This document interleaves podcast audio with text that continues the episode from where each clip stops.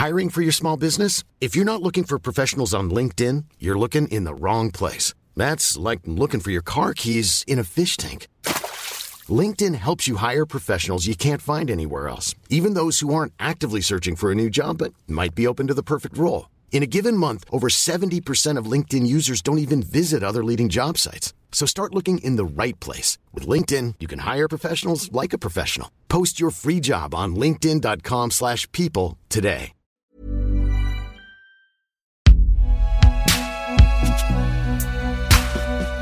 Podcast Binge Audio.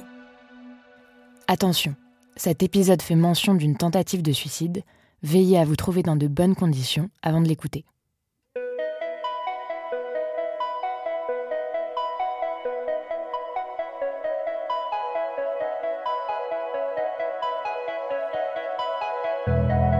Ça fait déjà une heure que je suis à cette soirée et j'ai toujours pas réussi à établir un seul contact. Faudrait peut-être que j'essaie de m'intégrer à ce groupe. tiens. L'anxiété sociale, aussi appelée phobie sociale, c'est la crainte, voire l'évitement de certaines situations sociales. J'évite en général ces soirées parce que j'ai très très peur de me retrouver dans une situation où je ne suis pas à l'aise. C'est la, la timidité, le trac, on l'a tous ressenti, mais on est capable quand même d'affronter les situations. Euh, les personnes qui ont une, une anxiété sociale maladive, parfois ils ne peuvent pas sortir de chez eux.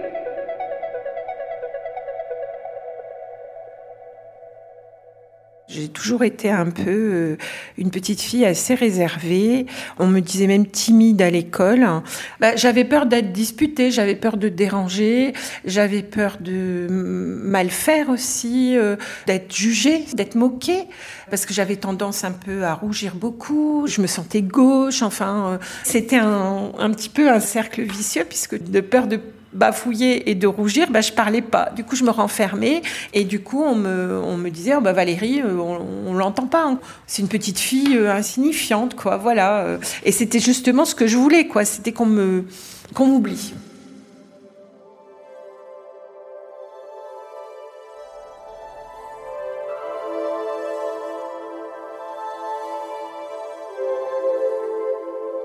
À l'adolescence, euh, euh, ça s'est aggravé et j'ai eu beaucoup de mal à me faire des amis. J'étais très renfermée. euh, même embrasser un garçon, ça a été la première fois que j'ai embrassé un garçon. Donc j'avais 14 ans. Pas, pas sur la bouche, hein, mais dire, faire la bise à un garçon, j'ai, je suis devenue toute rouge en fait. J'ai, euh, d'ailleurs, mes, les, personnes qui étaient autour de moi, Ouais, elles rougissent, enfin voilà, tout le truc, euh, les moqueries, enfin voilà, ça a été un peu. euh, ça a été un petit peu compliqué. Et, puis finalement, ce que j'ai fait, c'est que j'ai fini par rire de moi et de montrer aux autres que finalement je m'en foutais. Mais c'était qu'une façade en fait.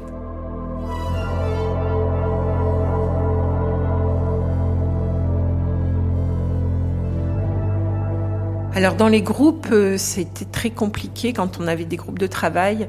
Souvent, ben, j'étais malade quand il fallait faire l'exposé. J'allais pas à l'école. Et euh, ça a été. euh, J'ai des souvenirs d'école. De toute façon, j'aimais pas l'école. Je pense que c'était lié à ça, à la peur des autres en fait, et à la peur de faire, de mal faire, de pas être parfaite. Et j'avais l'impression vraiment que ce que je vivais, j'étais vraiment la seule, euh, la seule à le vivre. Je me rendais compte que j'étais pas comme les autres, que je, préférais euh, rester chez moi. euh, et je sentais qu'il y avait quelque chose, mais je, je savais pas faire autrement.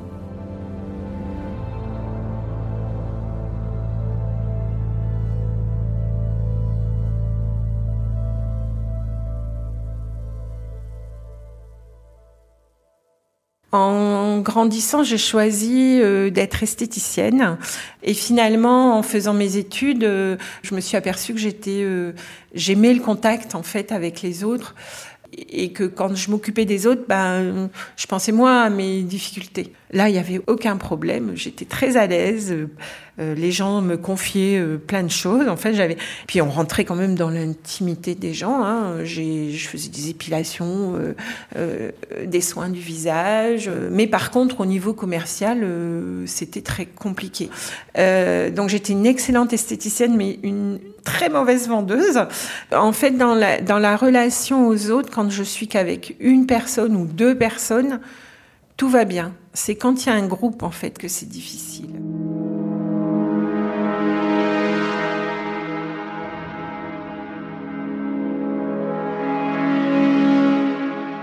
J'ai commencé à sortir toute seule après mon divorce, donc j'avais 28 ans. Euh, j'avais mon fils. En fait, je subissais, mais j'évitais beaucoup. En fait, je faisais beaucoup d'évitements. j'évitais plutôt les lieux où il y avait du monde. D'être maman, ça a aussi été un grand chamboulement parce qu'en fait, je suis devenue responsable de quelqu'un. C'était difficile, mais je le faisais parce que j'étais obligée. Ben, heureusement qu'il était là, quoi, parce que puis je voulais montrer à mon fils que voilà, j'étais capable de venir euh, toute seule avec lui. Enfin, euh, mais souvent j'étais un peu en retrait par rapport aux autres parents. Euh, bon, tout le monde se parlait et puis bon, moi j'étais un peu bon, ça me demandait beaucoup d'efforts en fait. C'était très fatigant. D'ailleurs, je rentrais après, j'étais dans des états de fatigue très fortes en fait.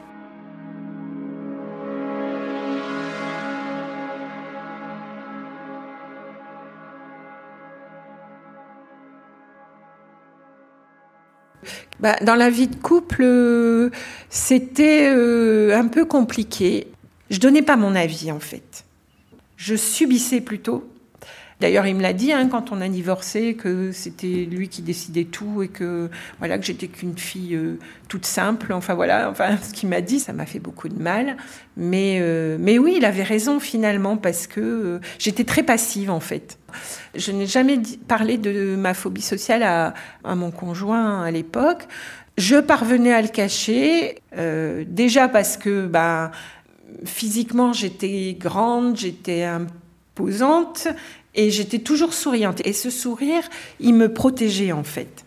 Et c'est quand je me suis euh, effondrée, donc à 40 ans, euh, avec ma dépression, où là, je, me suis dit, je peux, pas, je peux pas continuer comme ça. Ça ça peut pas, ça peut pas durer, quoi.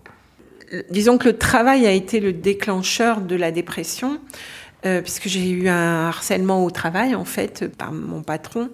Quand je me suis retrouvée euh, en psychiatrie euh, et qu'on m'a diagnostiqué donc une phobie sociale et bah, une dépression, je me suis dit ah mais donc ce que je vis c'est pas normal, c'est une maladie. Enfin ça m'a soulagée en fait, parce que je me suis dit finalement, c'est pas moi, c'est une maladie et on peut s'en sortir.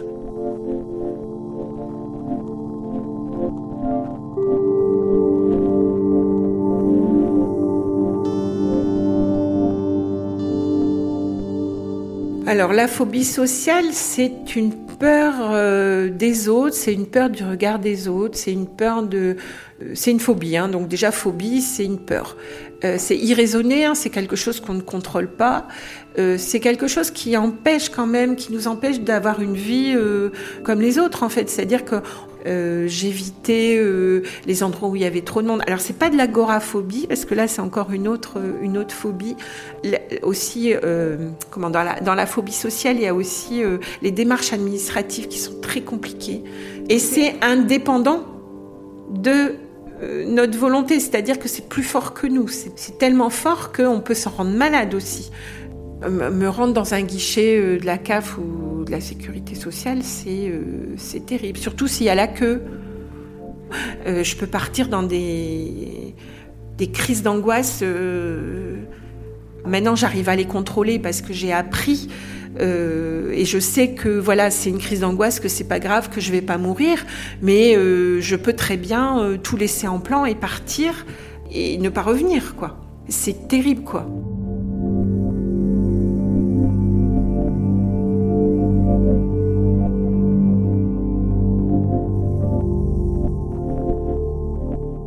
Ma, ma, dépression m'a permis de prendre conscience que j'avais besoin d'aide en fait. Bien sûr pour euh, les symptômes dépressifs, mais aussi euh, par rapport à la phobie sociale, à ce que je vivais, de cette peur que j'avais des autres.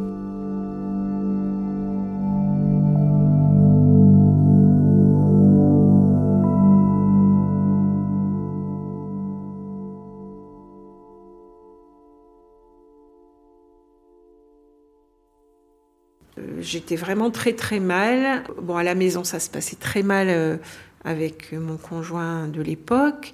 Et en fait, j'ai fait une tentative de suicide. Et c'est à partir de là où j'ai j'ai compris en fait que j'avais besoin d'aide parce que la première chose qu'on m'a demandé euh, quand je me suis réveillée en fait parce que j'ai pris des cachets euh, on m'a demandé si, si j'avais pensé à mes enfants je me suis sentie coupable pour mes enfants mes enfants, enfin, mon fils avait 14 ans à l'époque, ma fille avait 4 ans, euh, et j'ai dit non.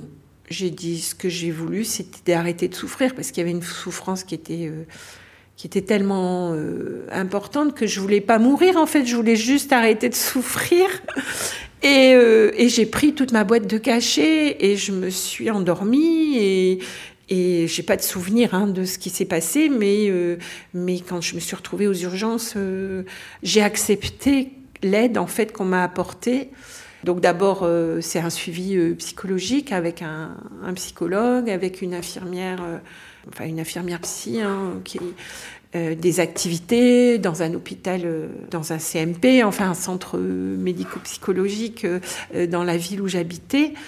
J'ai fait des thérapies, euh, ce qu'on appelle les TCC, donc les, thérapies comportementales euh, et cognitives, euh, faites par une psychologue. Donc j'ai fait de l'affirmation de soi, j'ai fait de l'estime de soi. Ils m'ont expliqué aussi cette phobie sociale, d'où elle pouvait venir.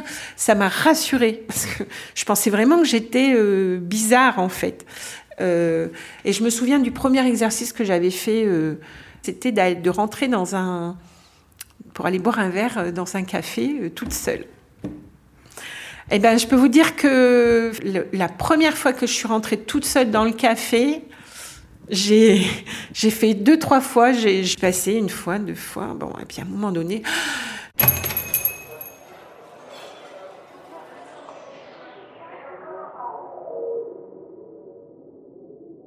J'ai pris une grande respiration, je suis rentrée, j'ai dit bonjour messieurs, dames. Je pensais vraiment que j'étais euh, bizarre en fait. Je me suis assise à la table. J'étais très renfermée. Euh, et puis j'ai commandé un café. Je me rendais compte que j'étais pas comme les autres. Puis finalement, je me suis rendu compte que ben il m'est rien arrivé. Le barman a été super sympa, il est venu me servir mon café. J'ai payé et puis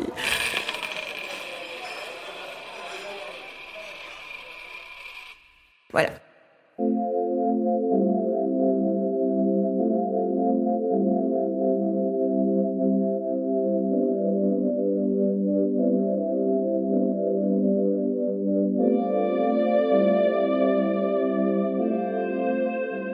Bah moi, ce qui m'aide beaucoup, c'est la méditation. En fait, ce qui est très gênant dans, dans une phobie aussi, c'est ces ruminations qu'on a euh, en permanence. La méditation, ça nous permet de laisser passer en fait les pensées et de pas s'accrocher aux pensées euh, négatives qu'on peut avoir, d'accepter finalement d'avoir ces pensées-là. Eh ben, euh, c'est plus facile en fait. Elles glissent, elles passent.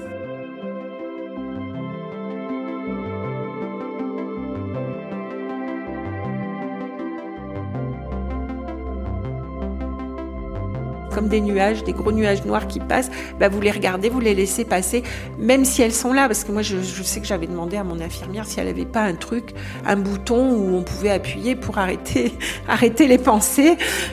Bon, elle m'avait dit non, mais voilà, la méditation peut vous aider et effectivement, ça m'aide beaucoup en fait.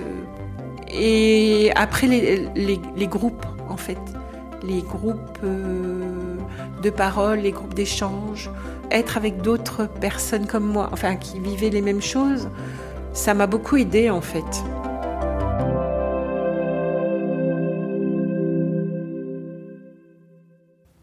Et du coup, j'ai accepté de prendre un médicament parce que je, avant, je voulais pas être euh, accro médicaments, puisque l'image que j'en avais quand même euh, des, médicaments. Euh, et finalement, de l'avoir pris, ça m'a permis de moins souffrir psychiquement, en fait. Ben, moi, j'ai eu un, anxiolytique qui m'a été prescrit en premier lieu avec un antidépresseur. Et là, on m'a aussi mis un régulateur d'humeur mais que j'ai pas pris très longtemps. Et, et, je, j'ai souvent appel, enfin là en ce moment je ne prends plus de traitement, mais quand je ressens un, mal-être, des symptômes qui reviennent régulièrement, euh, le médicament, c'est un recours auquel je peux avoir. C'est un outil.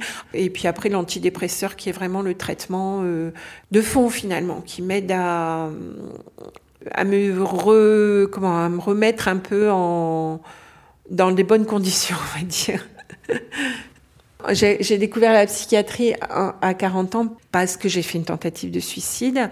Enfin, pour moi, la psychiatrie, c'était réservé aux, fous. Quand j'étais à l'hôpital et qu'on m'a transférée donc à l'hôpital psychiatrique, euh, j'ai eu très très peur d'être enfermée. Et en fait, euh, bah, c'est pas c'est pas du tout comme ça que ça se passe. Je m'en suis rendu compte après. Euh, la psychiatrie, ben en fait, euh, oui, il y a bien sûr on est hospitalisé, bien sûr il y a des, unités qui sont fermées, euh, mais on est plutôt accompagné sur l'extérieur. On va plutôt en hôpital de jour ou en CMP où il y a des entretiens, enfin où on a des, des entretiens avec les psychologues, avec les infirmiers. Mais l'hôpital psychiatrique, c'est vraiment un passage. La dépression, en fait, m'a permis non seulement de mieux me comprendre, mais aussi de, ben, de faire des changements au niveau de ma vie. Et du coup, je me suis orientée euh, vers la socio-esthétique pour accompagner, euh, utiliser l'esthétique pour euh, que les gens se sentent mieux. Euh, ça a été quelque chose qui m'a beaucoup euh, beaucoup apporté et par le biais de cette euh, de ce métier de socio-esthéticienne, en fait j'ai voulu travailler en psychiatrie et en fait on m'a parlé d'un nouveau métier qui se mettait en place en psychiatrie et c'est le métier de médiateur de santé père. Et en fait, ce métier, euh, c'était pour utiliser en fait mon vécu euh, et de la maladie et de, du rétablissement pour accompagner d'autres personnes en souffrance dans un service de psychiatrie. Leur montrer qu'on peut vivre euh, avec des troubles psychiques, qu'on peut avoir une vie comme tout un chacun, hein, qu'on peut travailler, qu'on peut avoir une vie de famille, euh, qu'on peut avoir une vie sociale, euh, avec un, un, trouble psy, euh, leur donner l'espoir aussi que c'est possible d'avoir une vie meilleure aussi, où on peut être heureux, on peut choisir aussi sa vie. Euh, et tout, toutes ces petites choses-là, mis bout à bout, m'ont permis en fait de surmonter euh, cette phobie, de prendre confiance, ouais, un peu plus.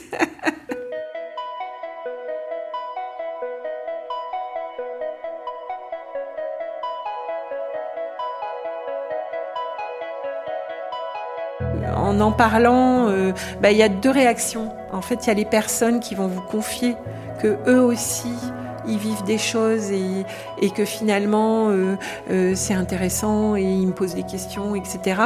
Et il y a d'autres personnes que je vois que ça, ça les choque. Ils fuient un petit peu finalement ou alors ils me ils me considèrent comme, euh, comme une folle en fait. Hein.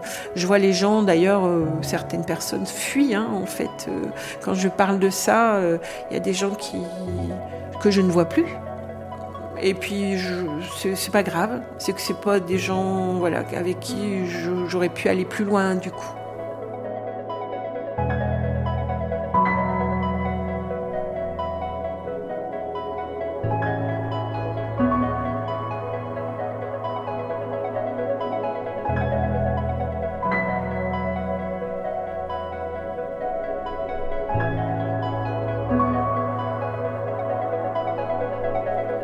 Après la pluie est un podcast de Binge Entretien mené, enregistré et monté par Olivia Muller.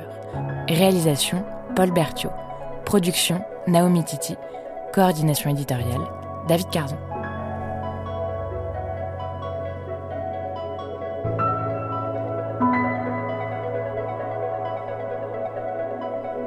Si vous aussi vous souhaitez témoigner sur des thèmes qui touchent à la santé mentale, écrivez-nous à l'adresse après binge.audio ou sur le compte at après podcast sur Instagram.